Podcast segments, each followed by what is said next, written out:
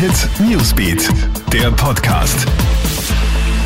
Hey, ich bin Michaela Mayer und das ist ein Update für den Dienstagabend. Österreich weitet die Fluglandeverbote aus. Zur Eindämmung der Corona-Pandemie dürfen ab Donnerstag unter anderem Flugzeuge, die aus dem Westbalkan kommen, nicht mehr in Österreich landen. Bisher standen Flugzeuge aus acht Staaten auf der roten Liste. Nun wird das Landeverbot auf zehn weitere Staaten ausgeweitet. So dürfen Maschinen aus allen Ländern des Westbalkans, aus Bulgarien, Rumänien, Moldawien sowie aus Ägypten nicht mehr in Österreich landen.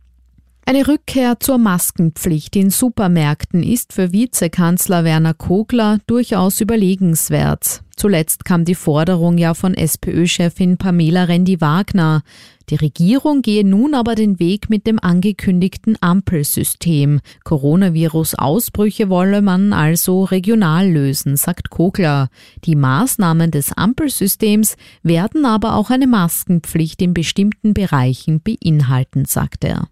In Wien ist eine Gasexplosion in letzter Sekunde verhindert worden. Ein 61-jähriger Mann hätte aus seiner Wohnung im Bezirk Otterkring delogiert werden sollen.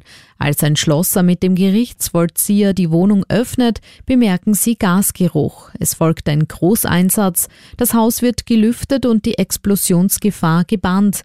Die Ermittler stellen schließlich fest, dass die Gasleitung in der Wohnung manipuliert worden ist. Von dem Mieter fehlt jede Spur. Die Ermittlungen laufen auf Hochtouren. Und bitte pass auf, das Finanzministerium warnt jetzt vor Betrugs-E-Mails, die große Steuerrückzahlungen versprechen. In dem Mail wird von großartigen Neuigkeiten berichtet. Wer dann den Link anklickt, kommt auf eine gefälschte Webseite im Stil von Finanz Online, die zur Eingabe von persönlichen Daten wie Kreditkarteninformationen auffordert. Die Betrüger rufen aber auch an und schicken SMS, warnt das Finanzministerium. Alle News und Updates gibt's für dich immer im Kronehit Newsbeat, online auf kronehit.at und in unseren täglichen News Podcasts. Kronehit Newsbeat, der Podcast.